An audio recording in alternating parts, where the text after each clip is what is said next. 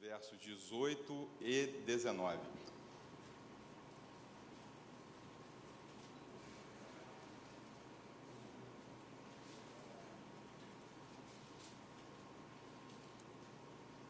Engraçado, eu, eu quando falo shalom, isso tem um significado, né? E eu é, lembrei agora da, da irmã Rotileia, eu sei que alguns irmãos podem estar passando por algumas dificuldades. E esse shalom, ele tem um significado muito forte, né? Porque a, a paz do El Shaddai, a paz de Jeová, a paz do nosso Deus, que excede todo entendimento. Então, a minha saudação com vocês essa noite que essa paz invada esse lugar, não só esse lugar, mas as nossas casas também, né? Num tempo que tem sido um pouco difícil, mas Deus é muito maior do que qualquer dificuldade. Sei por que eu estou falando isso, mas eu estou sentindo um tempo de dificuldade na vida de muitas pessoas e venho declarar isso sobre essa igreja. Vamos ler. Ao amanhecer, quando retornava para a cidade, Jesus teve fome. Avistando uma figueira à beira da estrada, aproximou-se dela. Porém, nada encontrou, a não ser folhas. Então decretou-lhe: Nunca mais se produza fruto em ti. E no mesmo instante, a figueira ficou completamente seca. Eu não sei quantos de vocês já ouviram essa passagem e ficaram um pouco em dúvida. Jesus, ele está nos seus últimos dias de vida, e eu não sei se vocês lembram, no início do capítulo 21, Jesus está em Batfagé. Batfagé é um povoado que tem perto ou ao lado do Monte das Oliveiras. Caminho de, talvez, eu acho que um quilômetro até Jerusalém. E ele já ia para Jerusalém, contrário à vontade de alguns, porque sabiam que os religiosos estavam perseguindo ele, queriam matá-lo. E aquilo, na cabeça deles, era quase certo que acontecesse, indo a Jerusalém, que era o centro da religiosidade naquele, naquele centro do país, né? E da religião. E ele em Betfagé, ele, ele manda envia os discípulos adiante no povoado para é, recolher um, uma jumenta e o jumentinho que ele ia entrar na cidade é, em cima desse jumentinho. E ele entrou em cima do jumentinho e foi aclamado pelo povo, pela aquela, por aquela multidão, como rei. Osana, Osana, bem-vindo aquele que vem em nome do Senhor. Logo após, ele passa um dia, e esses dias finais de Jesus ali em Jerusalém, eles são muito ricos em ensinamento, em exortação. E ele, quando ficava em Jerusalém, ele, ele quando ia a Jerusalém, ele não dormia em Jerusalém. Ele dormia na casa de Lázaro, Marta e Maria, que ficava em Betânia, que era um povoado também cerca de 3 quilômetros. Eu, eu nunca fui lá, um dia que, se os irmãos quiserem pagar uma passagem para mim, eu acho que eu vou dizer com mais precisão. Mas é interessante saber que ele não ficava em Jerusalém. Então, no dia seguinte, logo depois dele ter sido aclamado, foi ao templo, é, pregou no templo, curou pessoas, fez a purificação do templo, ele dorme e no outro dia, logo pela manhã, ele volta a Jerusalém para mais uma jornada. E nesse caminho ele avista uma figueira. E aquela figueira, a, a Bíblia fala que ela tinha folhas. E ele olhou para a figueira e teve fome e falou: Eu vou até a figueira e vou ver se eu recolho algum fruto. E ele recolhe o fruto. Aliás, ele vai até a fogueira e não acha nenhum fruto. E quando ele chega na figueira e não acha nenhum fruto, ele amaldiçoa a figueira e aquela figueira seca instantaneamente. A cabeça de vocês não tem alguma coisa errada aí, não? Não parece que houve uma injustiça com a figueira? Gente, a figueira peca? Não, a figueira não peca. A figueira não tem uma condição moral que possa ser julgada, poxa, você está errada. Mas Jesus agiu ali profeticamente. E nós vamos ver por que, que ele agiu profeticamente. Na verdade, ele cria a partir dessa figueira, que tem um significado no mundo espiritual, uma alegoria, que ela é retratada não só no Evangelho de Mateus, mas também no Evangelho de Marcos, de tão, tão importante que ela é para as nossas vidas. Essa alegoria, em primeiro momento, ela se refere a Israel, mas que pode ser refletida também para as nossas vidas hoje, como descendentes dos judeus. E a partir dessa figueira, nós podemos extrair, e eu separei aqui, três lições. A primeira delas é que Deus busca frutos no seu povo. E a falta de frutos desagrada a Deus. E eu eu não sei quantos de vocês, quanto tempo vocês têm na igreja, eu olho para uns, eu conheço há mais tempo, outros eu sei que foram criados no Evangelho, e outros já frequentaram algumas igrejas de denominações diferentes. Mas esse sentido de fruto ainda é dúbio no nosso meio. A gente olha para fruto e às vezes não sabe. Olha que eu pesquisei diversas opiniões, estudos, pessoas é, dando palavras sobre pregações sobre o tema e algumas pessoas dizem que fruto é conversão, mas fruto não é a conversão. Algumas pessoas dizem que fruto é, são as obras, mas eu desafio vocês a transgredir esse pensamento e nós enxergarmos um sentido mais profundo da frutificação. Jesus, nesse tempo, nesses últimos dias também em Jerusalém, ele profere algumas parábolas. E uma delas é a do semeador.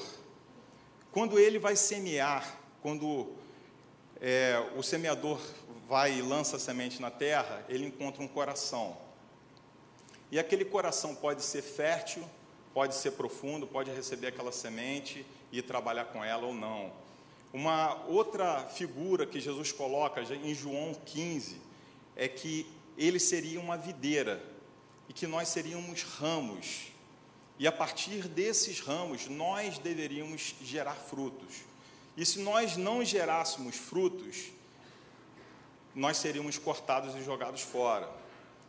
É, dentro de uma lição de botânica, não sei quantos de vocês gostam de mexer com plantas, mas as plantas elas têm uma energia que parte a, a, a, vem a partir da, da raiz, vem pelo caule e depois vai para os ramos. E às vezes essa energia ela pode estar sendo jogada fora. O que, que acontece? Tem um ramo que não está produzindo nada. O jardineiro o que, que ele faz? Ele vai lá dá uma picotada naquele ramo e a energia da planta ela começa a ir para os ramos que estão produzindo mais. E aquela produção aumenta naqueles ramos e aquele ramo infértil ele é, ele é jogado fora. Assim Jesus falou. Eu vou ler o texto para situar melhor vocês. Fica em João 15. Eu sou a videira verdadeira e meu pai é o agricultor. Todo ramo que estando em mim não dá fruto, ele retira, e todo que dá fruto, ele limpa, para que dê mais fruto ainda. Vós já estáis limpos pela palavra que eu vos tenho transmitido. Permanecei em mim, e eu permanecerei em vós. Nenhum ramo pode produzir fruto por si mesmo, se não estiver ligado à videira. Vós igualmente não podeis dar fruto por vós mesmos, se não permanecerdes unidos em mim. Eu sou a videira verdadeira, vós os ramos. Aquele que permanece em mim e eu nele, esse dará muito fruto, pois sem mim não podeis realizar obra alguma. Se alguém não permanecer em mim, será como o ramo que é jogado fora e seca. Então, esses ramos são juntados, lançados ao fogo e queimados. Se permanecerdes em mim e as minhas palavras permanecerem em nós, Pedireis o que desejardes e vos, e vos será concedido. O que glorifica meu Pai é, que, é que deis fruto em abundância, e assim sereis verdadeiramente meus discípulos. A alegria dos discípulos, ah, ah, desculpa, eu acho que isso é o, é o texto. Assim como o Pai me amou, eu da mesma forma vos amei. Permanecei no meu amor. Se obedecerdes aos meus mandamentos, permaneceis no meu amor, exatamente como eu tenho obedecido às ordens do meu Pai e permaneço em seu amor. Através dessa passagem, Jesus está dizendo o seguinte: o fruto que nós damos está ligado a Ele. Então não tem como a gente dar fruto se não for através dele.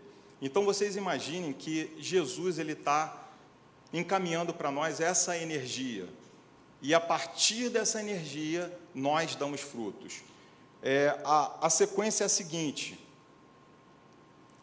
Jesus semeia, nós apenas somos complementos desse semeador, nós somos como a mão que estende a partir dele. E o que é que acontece? Eu estou falando isso para quê? Para que a gente entenda melhor o que é frutificar, porque muitas vezes a gente entende a frutificação como se fosse o trabalho. E essa frutificação, ela precisa vir a partir do nosso coração, porque a semente é lançada na terra. E essa terra, essa semente só germina se a terra for boa. A terra é o nosso coração. E a partir desse coração, ela começa a germinar e gerar um fruto. Então, o que acontece? Não, não existe um resultado do Evangelho se não for a partir do nosso coração. Esse fruto que tanto a gente tem dúvida de que aconteça, é, do que seria realmente, se é um trabalho, se é uma palavra que a gente lança sobre uma pessoa, ele precisa acontecer primeiro em nós. E é por isso que muitas vezes a gente enxerga coisas acontecendo que estão fora do padrão de Deus. Existem falsos profetas que proferem palavras que não são de Deus, e elas vêm a partir de uma palavra. A palavra de Deus é a semente. Essa palavra ela entra no nosso coração e ela pode pode germinar ou não. Se, o, se ela germina, ela vira a palavra de Deus através da boca. Se ela não germina, ela pode virar maldade. Deixa eu tentar me situar um pouco melhor.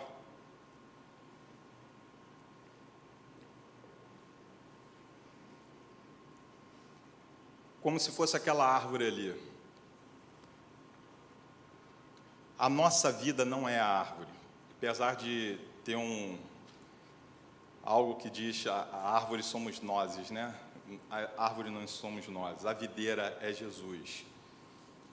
E Jesus, ele nos coloca como ramos. E esses ramos, eles podem estar nele ou não estar neles, nele. Em um momento, Jesus fala que no final dos tempos muitos se achegarão a ele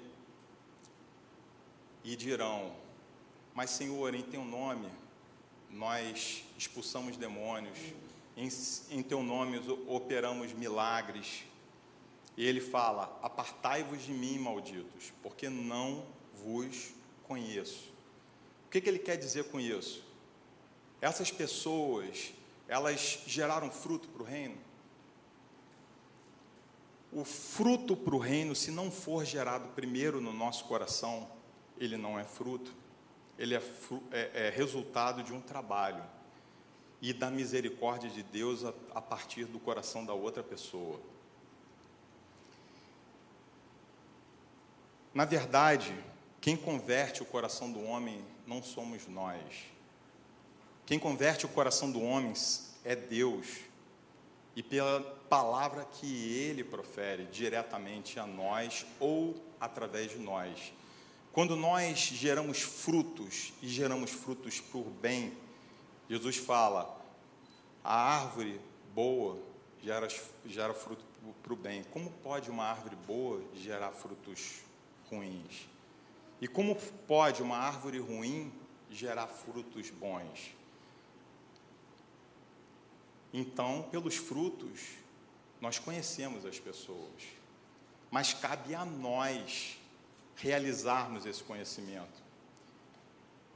Nós olhamos para Deus e recebemos essa palavra em nós, e essa palavra frutificando no nosso coração, a nossa imagem começa a se parecer com a imagem de Jesus. E a partir da imagem que nós geramos no ambiente, todo o ambiente é mudado. Não necessariamente por aquilo que a gente fala, mas por, aquilo principalmente que a gente é.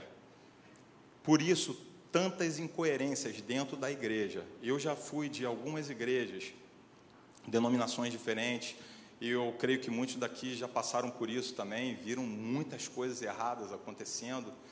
E muitas vezes a gente se traumatiza, a gente passa a enxergar até um Deus diferente, passa a andar para trás, ou fica estagnado, porque parece que Deus não é aquilo que a gente pensava.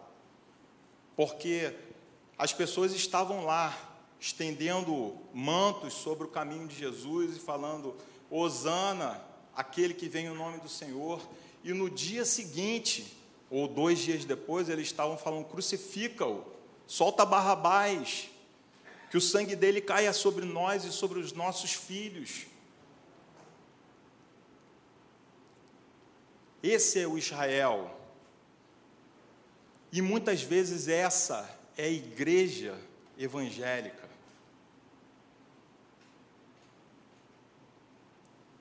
Que mata os seus profetas, apedreja aqueles que são enviados. E quando você vem com uma palavra de exortação, é para que as coisas sejam esclarecidas e o caminho errado seja demonstrado para que você vire e alcance o caminho certo. E qual é o caminho certo? Nós falamos, Jesus quer e Ele exige isso de nós, que nós frutifiquemos, que nós não tenhamos uma vida sem frutificação. Esse é o verdadeiro fruto que nós precisamos ter na nossa vida. Um fruto para o bem, um fruto que a gente entre no lugar e as pessoas olhem para a gente e que elas falem assim: esse é cristão, esse é aquele que vem em nome do Senhor. Nesse eu confio. Essa palavra é a verdade. A partir dessa palavra, eu conheço mais de Jesus. Eu consigo ter paz no meu coração a partir de só vendo esse homem. E pelo que ele fala, mas muitos de nós, e a gente tem visto isso no meio da igreja, temos impedido a atuação de Jesus. Pelo contrário, isso é uma árvore boa é uma árvore ruim? É uma árvore boa que gera frutos malignos? Porque eu olho muito para muitas pessoas dentro da igreja eu desculpa, eu acho que eu empaquei no início porque eu estou um pouco receoso de falar essas coisas. Mas eu acho que a gente precisa entender, e eu não sou melhor do que vocês. Eu acho que a gente precisa se reconhecer como pessoas que devem, que precisam melhorar o tempo todo, que estão aquém daquilo que Jesus quer para as nossas vidas. E a partir desse momento a gente começa a gerar frutos que deem resultado no mundo espiritual. Porque é dentro do fruto que se encontra a semente. E a semente é a palavra de Deus. Se a semente está dentro de mim, e é uma palavra de Deus que eu gerei a partir de mim mesmo, isso não pode gerar resultado no mundo espiritual. Mas se a semente que está dentro de mim ela vem da palavra de Deus, interpretada não da minha forma, mas da forma que Deus quer, isso vai gerar espírito no nosso ambiente. E é isso que Deus quer que nós façamos, que nós sejamos, ao invés de que nós fiquemos apenas realizando tarefas. A vida de cada um aqui é importante dentro desse evangelho. Eu vejo é difícil até você definir. Quando eu, eu falo de, de frutificação através de conversão, e hoje de manhã nós tivemos algumas conversões, e a gente fala assim: poxa, o pastor pregou e tivemos algumas conversões aqui. Poxa, aleluia, bem, bendito o nome do pastor. Legal, que pastor bacana. Billy Graham pregava para estádios cheios e milhares de pessoas se convertiam. E eu posso atribuir a Billy Graham a autoria daquelas conversões? Eu posso atribuir ao pastor a autoria daquelas conversões? A conversão é resultado da atuação de Deus direto nas pessoas a partir de um ambiente que é formado pela igreja com I maiúsculo, que é formado a partir de todos nós. Todos nós somos igreja. E quando uma pessoa está destoando, a igreja perde a força. Então é preciso que todos nós frutifiquemos. É preciso que nenhum ramo da videira fique fraco. E quem diz que, tá, que vai ser jogado fora não sou eu. Às vezes a gente tem algumas questões dentro da, da igreja que são tristes até. Pessoas que parece que contribuem contra, né? elas lutam contra o trabalho que está sendo feito. É minoria, é uma exceção, mas acontece.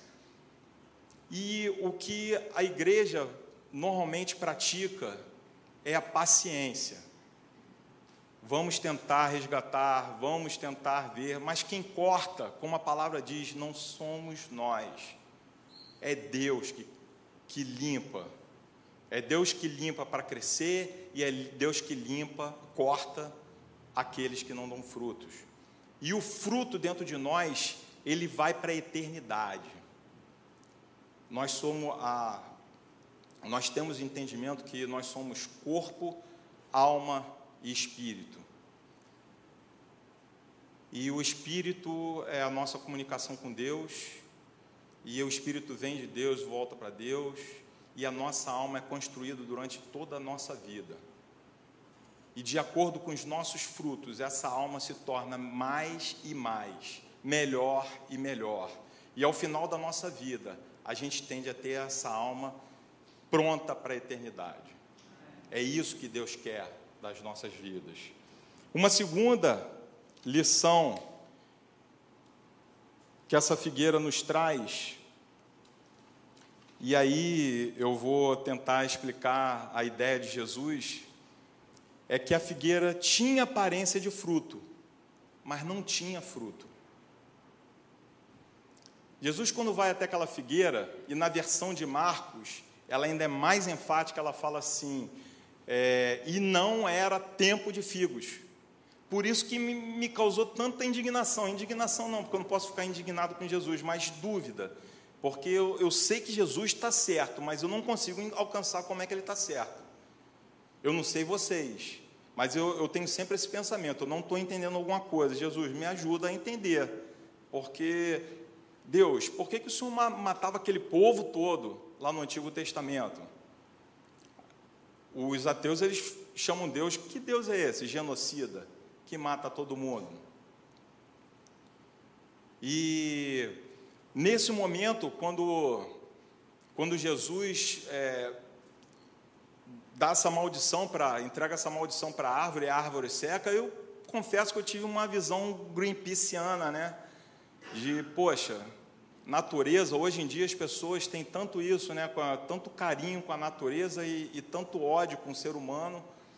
E, enfim, mas o, o, o, pensamento do mundo é que cuidar da natureza é bom e é certo. E eu também concordo que é certo, porque o homem está acabando com o planeta. Então, como eu falo assim, está errado acabar com o planeta, eu vejo Jesus matando uma planta, eu falo assim, ah, está errado também, né?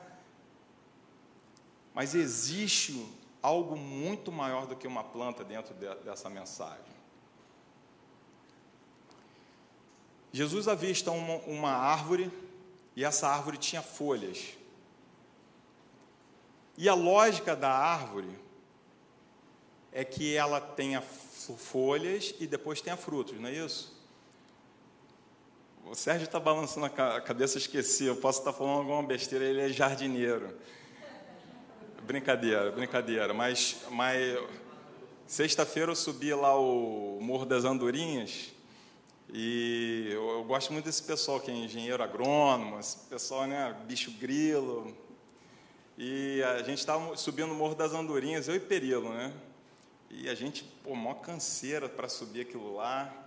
E tá descendo uma moça magrinha, sabe? Um canguru, assim, uma criança que deveria ter, sei lá, um ano e meio, dois anos. Eu falei, poxa vida, cara, essa deve ser engenheira agrônoma. Mas o que acontece? Os engenheiros agrônomos sabem isso, e eu, eu vi no Globo Rural, para poder falar para vocês. O que acontece é o seguinte, que a figueira, não sei quantos de vocês já experimentaram do fruto da, da figueira. Minha mãe costumava comprar aquelas caixinhas de madeira, né? E elas vinham cheias de figos. Eu acho uma fruta muito gostosa, mas é pouco comum aqui, é muito mais comum na região mediterrânea.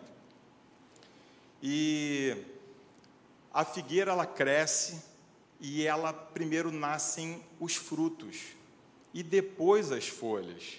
É uma lógica inversa. E a a flor do, da figueira, ela fica dentro do fruto. Lá fora, aqui no Brasil não tem, ela não reproduz dessa forma. Mas lá fora tem uma vespinha que ela entra dentro do fruto para é, polinizar a, e reproduzir a planta. E o que acontece é, é, Jesus chega a essa figueira e ela vê, ele vê que ao longe essa figueira com folhas quer dizer o quê? Que ela tinha fruto. E essa figueira ela é uma figueira enganadora, porque ela não tinha frutos, ela só tinha folhas. E quando Jesus amaldiçoa essa figueira, ele o faz na frente dos seus discípulos. Hoje eu, eu digo, amanhã você entende. Não é assim que funciona mais ou menos a lógica para a gente que está acostumado? Hoje eu faço, amanhã você entende. Na nossa vida é sempre assim, né? A gente vê Deus fazendo alguma coisa, a gente às vezes não entende direito, mas depois vai entender. E aqui, já numa mensagem destrinchada, é, ele estava mandando uma, enviando uma mensagem a Israel. Israel não dava nunca fruto. Há muito tempo que não dava fruto. Houve um silêncio profético durante 400 anos antes de de Jesus vir. Depois veio João Batista abrindo o caminho e havia muita religiosidade, havia muito moralismo e nenhum fruto. As pessoas estavam podres por dentro e por fora elas estavam limpas, como se fossem lindas, né? Como ele, Jesus usou a figura do sepulcro caiado, né? o sepulcro cheio de cal, branquinho por fora, mas por dentro todo podre. E aí ele usa essa metáfora para demonstrar a hipocrisia de Israel.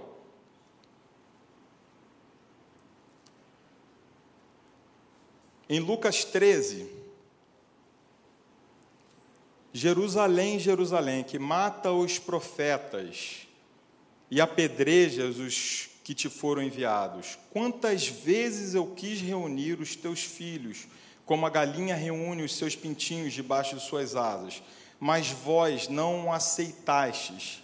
Eis que a vossa casa vos ficará desabitada. E com toda certeza vos asseguro que não mais me vereis até que venhais a proclamar: Bendito que vem em nome do Senhor. Assim como eu disse, era um povo que uma hora olhava para Jesus e falava: Eu quero esse Jesus. Eu vou à frente, eu me entrego e amanhã eu já não quero, porque começam a vir as dificuldades, começam a vir as comodidades, começam a vir os outros interesses, e aí vem aí o pensamento idólatra. E a partir disso a gente começa a, a pular de galho em galho, né? como se a gente tivesse hora num lugar e hora no outro. Isso é uma figura de Israel e pode ser usada para nós. O coração humano continua a produzir aparências para esconder uma vida infrutífera. Eu fui durante muito tempo de uma igreja que ela era ótima de trabalho. mas eu nunca vi tanta coisa errada quanto eu vi naquela igreja. As pessoas o tempo todo chegavam lá e elas é, não faltava trabalhador para nada. Mas o motivo que levava aquelas pessoas a trabalhar não era o coração de Cristo, não era a palavra de Deus que borbulhava dentro do coração delas, mas o que borbulhava dentro do coração delas era status, era aparência, era é, realização moral, assim como a gente pode ver em qualquer outra religião. Quantas pessoas não fazem bem para se sentir mais em paz, mas aquilo é uma, é uma paz totalmente passageira. Eu ajudo os pobres. Poxa, legal. Poxa, outro dia eu subi o morro e é tão legal você ver os, os pobres lá e, poxa, eu dei sopão para um cara, tinha mais de 100 pessoas. Poxa, muito legal, valeu. No dia seguinte, eu estou na pornografia, eu estou no roubo, eu estou enganando o meu cliente. Que fruto é esse?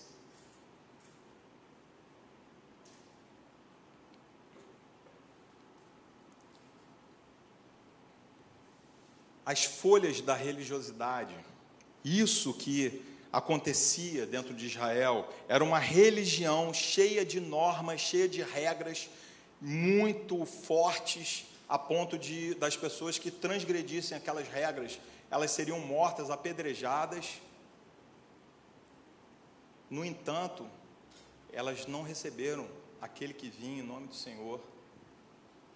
O Cristo esperado, elas não souberam reconhecer o Messias. Porque elas tinham a visão de que era uma pessoa que vinha para governar e libertar eles dos romanos. E qual a visão que a gente tem hoje de Jesus? De se Jesus voltasse hoje, não ia existir mais Covid. Se Jesus voltasse hoje, o PT ia. Eu não posso falar de política aqui, mas algumas coisas que são anseios nossos, que a gente espera que Jesus resolva para a gente, e Jesus quer resolver algo muito mais profundo do que isso. Olha, quanto mais inconformado eu fico com algumas coisas nesse mundo, mais eu vejo que eu perco a visão de Deus. Eu vou explicar isso, porque o ficar inconformado não, não, não é errado, mas a minha reação em conformismo muitas vezes é. Quando eu tenho fruto de Cristo dentro do meu coração, a minha reação ao inconformismo é diferente. Porque exigem, existem etapas, e eu não posso pular essas etapas de prioridade na minha vida. Muitas vezes nós estamos pulando etapas de prioridade nas nossas vidas. Nós começamos pela política, passamos pelo lazer, e por último, a gente vê o que é de Cristo. Normalmente nós nos enganamos e a nossa vida acaba se tornando isso. Algo que parece, mas não é. Muitas famílias falidas,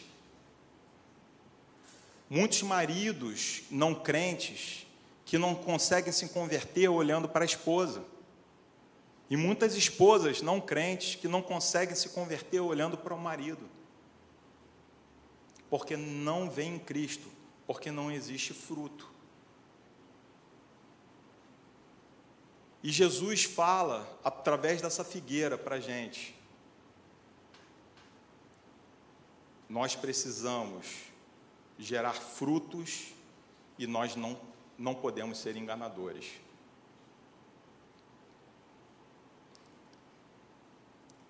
A partir de uma família, eu vejo muitas pessoas que às vezes a gente está comentando, né? E poxa, que casal legal, né? Eles se dão tão bem.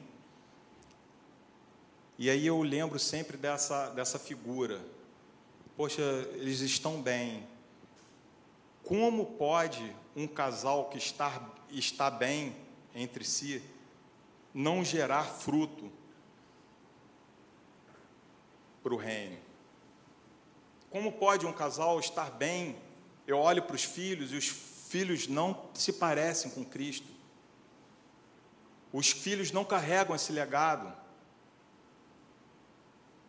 A nossa família é fonte de realização de Jesus. E ela só pode ser fonte de realização de Jesus. A nossa igreja, como a soma de nossas famílias, só pode ser realização de Jesus se nós gerarmos frutos primeiro dentro de nós. E a partir desses frutos, a nossa igreja gera frutos para fora. E a terceira lição que Jesus demonstra através da, dessa, desse ato com a figueira é que a figueira viçosa gera frutos de arrependimento.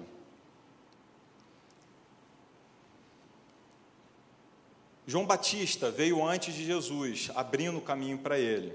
Em Mateus 3, a partir do versículo 7, diz assim: e vendo ele muitos dos fariseus e dos saduceus que vinham ao seu batismo, dizia-lhes: Raça de víboras, quem vos ensinou a fugir da ira vindoura?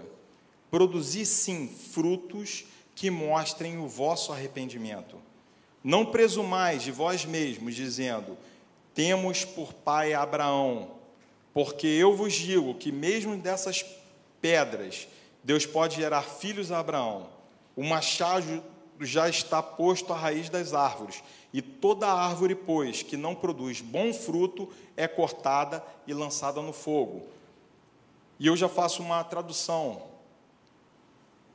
Não presumais de vós mesmos, dizendo: somos crentes, evangélicos. Porque vos digo que, mesmo dessas pedras, Deus pode fazer religiosos. E isso não quer dizer nada. Porque se nós não gerarmos frutos de arrependimento, nós morreremos. Já nessa vida e na próxima.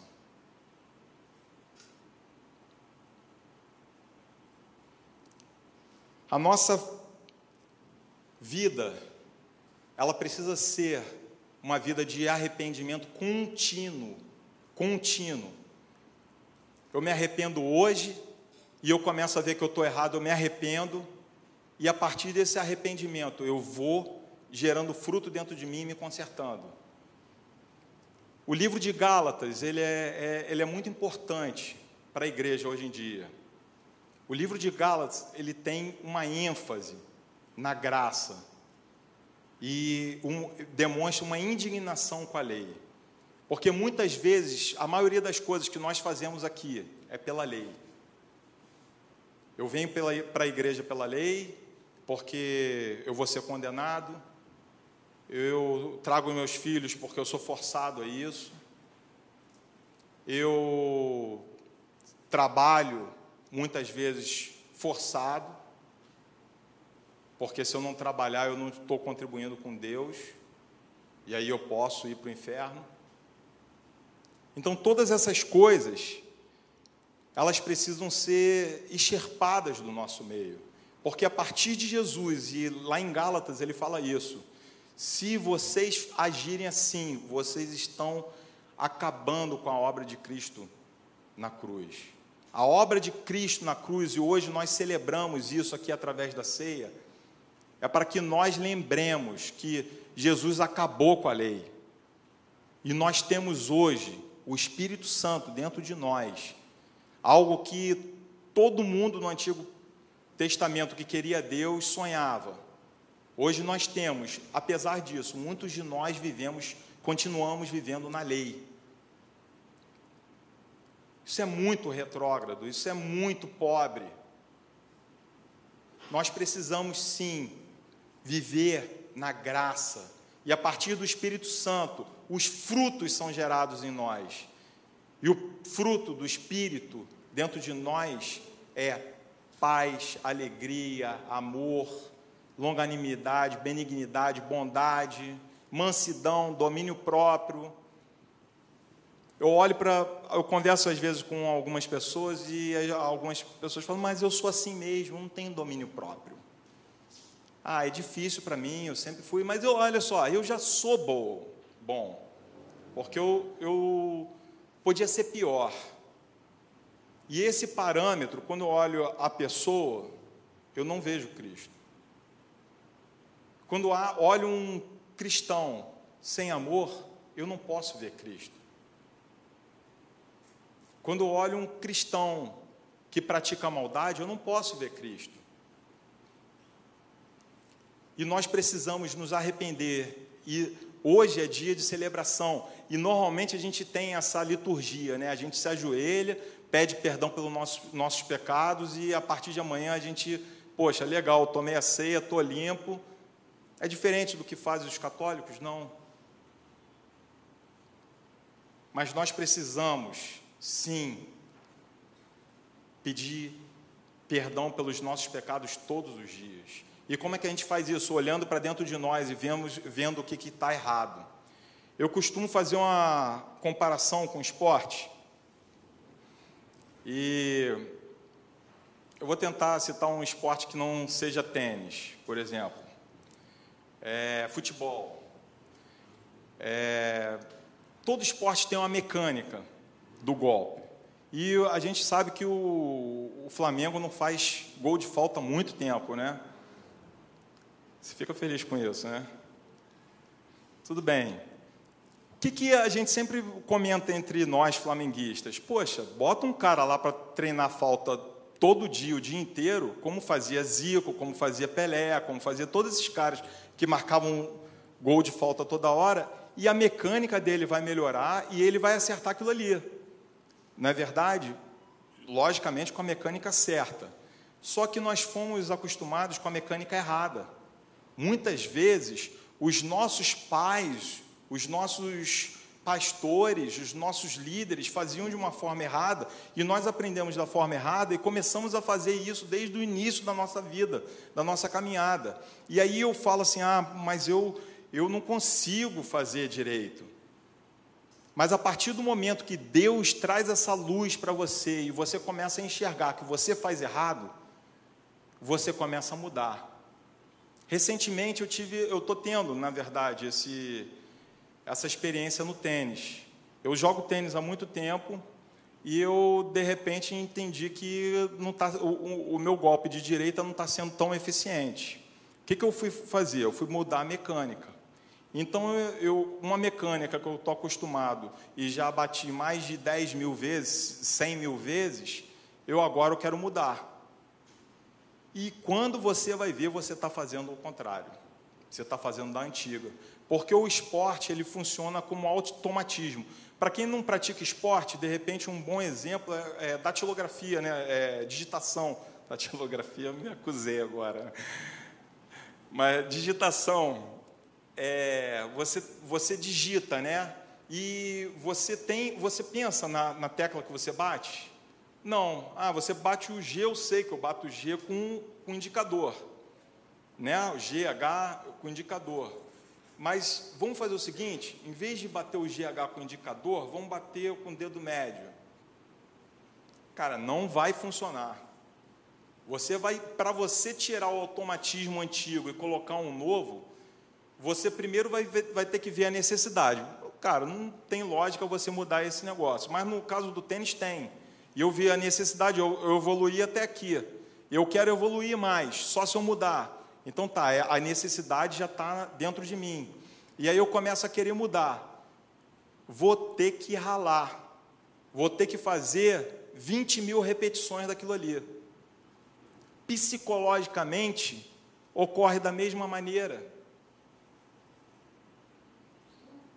Nós fomos acostumados, nós crescemos em lares e eu olho para eu estou acostumado a, a, lidar com adolescente, eu olho para os adolescentes, eu vejo os pais dos adolescentes. Quando não é o pai, é a mãe. E quando não, não, é, não são os dois. Que a gente vê as características certinhas. Inclusive, outro, outro exemplo do tênis.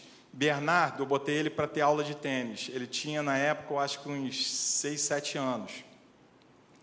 Antes dele ter aula, eu ficava brincando com ele, que ele joga desde quatro anos, sei lá, até antes. E eu ficava brincando com ele. E eu jogava, tal, repetia. Aí quando ele entrou no tênis, o professor começou a mudar um monte de coisa que eu ensinava errado, infelizmente. Aí um dia eu pedi uma aula com o professor dele, e ele me viu jogando. Ele falou: Agora eu entendi por que, que seu filho fazia esse movimento curto. Porque você tem um movimento curto. Ou seja, os nossos filhos são imagem de nós quer nós queiramos, quer não, eles adquirem isso automaticamente desde que eles nascem. E aí o que, que acontece? Nós adquirimos isso durante uma vida toda, para um momento Deus olhar para nós e, falar, e mostrar assim, no amor: Fulano, Fulana, você está em erro, está errado, você não vai evoluir assim. Essa sua falta de domínio próprio ela tem uma raiz. Se você não enxergar isso, e o Espírito Santo é o suficiente para mostrar isso, ela vai falar assim, ele vai falar assim, ó, sua raiz é essa, muda. Isso é necessário na sua vida para que você possa evoluir. E a partir disso a gente reconhece e começa a caminhar com Jesus e mudar a nossa vida até que nós sejamos perfeitos.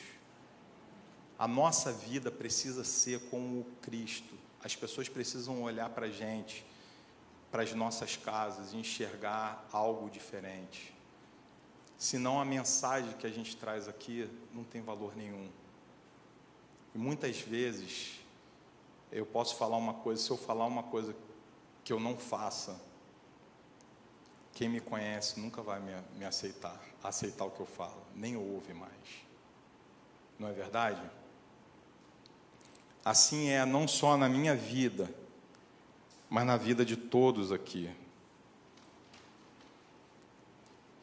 E para a gente terminar,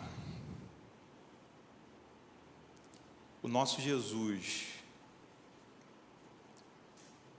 ele veio aqui para mudança, ele veio aqui para se entregar, para fazer uma realização que de repente nós não entendemos. Assim como a gente tem dificuldade de enxergar o que, que ele fez naquela figueira, e vem todos esses pensamentos sociais de Greenpeace, sei lá o que, que faz, faz com que a gente pense, poxa, podia ser diferente. Não podia ser diferente. Na verdade, podia ser diferente, mas não ia ser tão perfeito. Jesus morreu e eu estava lembrando é, que a gente celebra hoje a paixão de Cristo, o sangue dele derramado naquela cruz, o nosso Senhor sofrendo, sendo maldito na, no madeiro, sendo cuspido, sendo pisado, sendo chicoteado. E ele, ele teve uma morte exemplar, muito pior do que aquela morte que a gente ainda imagina, porque tinham dois ladrões do lado dele, um à direita e à esquerda. Nenhum deles foi chicoteado, nenhum deles carregava o pecado do mundo. A morte de cruz, ela já era já era ruim, já era a pior morte, sem necessitar disso tudo. Mas Pilatos ainda tentando outro negócio, outro, outra solução, envia ele para receber as 40 chibatadas romanas lá. Os soldados romanos enfiam uma coroa de espinho.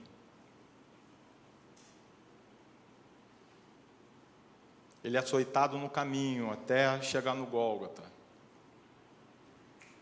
E para que a gente tenha uma vida diferente, uma vida de fruto. E a, além do mais, o que ele deixa, o Espírito Santo, é para que a gente não faça força para isso. Nós, não, nós estamos fazendo errado. Dá para perceber? A gente não tem que fazer força. A gente só tem que fazer certo.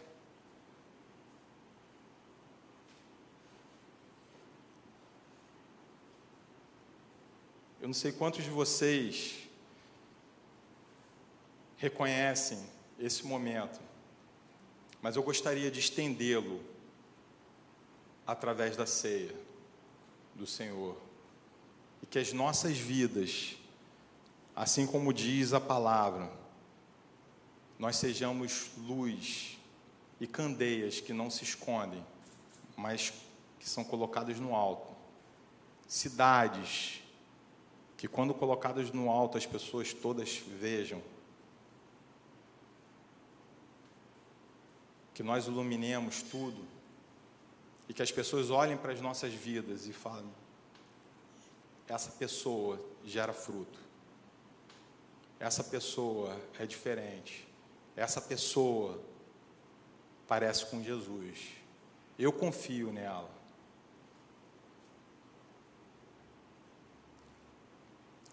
Eu quero orar por vocês e por mim, para que nós possamos, eu, eu, eu, acredito que existe muito mais a ser falado e que durante essa semana a gente seja confrontado a partir dessa necessidade de gerar frutos e de permanecer viçosos, diferente daquela figueira. Amém? Pai, nós te agradecemos, Deus, por esse momento. Senhor, pedimos para que o Senhor continue a falar dos nossos corações. Sabemos que é difícil, Senhor, essa palavra, mas nós sabemos que o Senhor nos preparou um caminho diferente, um caminho que é fácil, um caminho que gera vida e não vida apenas para esse mundo, mas vida para a eternidade. O Senhor falou que os frutos que nós geraríamos aqui seriam frutos eternos. Pai, frutifica na nossa vida em primeiro lugar, Deus. E que não sejamos falsos, não sejamos ilusão, mas que nós sejamos pessoas que verdadeiras, que transparecem, Senhor, que resplandecem a tua luz e que espelham a tua glória, Pai. Pai, eu te peço o teu carinho, o teu amor, a tua misericórdia, a tua paciência sobre cada um aqui. E eu já profetizo famílias sãs, famílias saradas. Senhor, paz, muita paz dentro de cada lar Senhor, que cada esposa, Senhor, seja gere fruto dentro da sua casa, que cada marido gere fruto na sua casa, que esses frutos sejam para a santificação do lar. E, Senhor, mais uma vez eu te peço, Senhor, que os filhos, Senhor, recebam um legado verdadeiro e que eles cresçam viçosos, Senhor, já conhecendo a Ti muito antes do que nós conhecemos, Deus. Que eles tenham uma intimidade, Senhor, muito mais profunda. Senhor, eu me lembro daquele momento em que o povo chega à frente da terra prometida e aquela murmuração toda, aquela falta de fé, impedem que eles entrem, Senhor. E que o Senhor ali condena o povo a voltar para aquele deserto. Mas eu sei que ali, naquele momento, houve uma ruptura, Pai. Um arrependimento dos pais que, mesmo sabendo da condenação, mudaram seus filhos, Senhor direcionaram para que eles crescessem mesmo naquele deserto, para que 40 anos depois eles entrassem na terra prometida, Deus.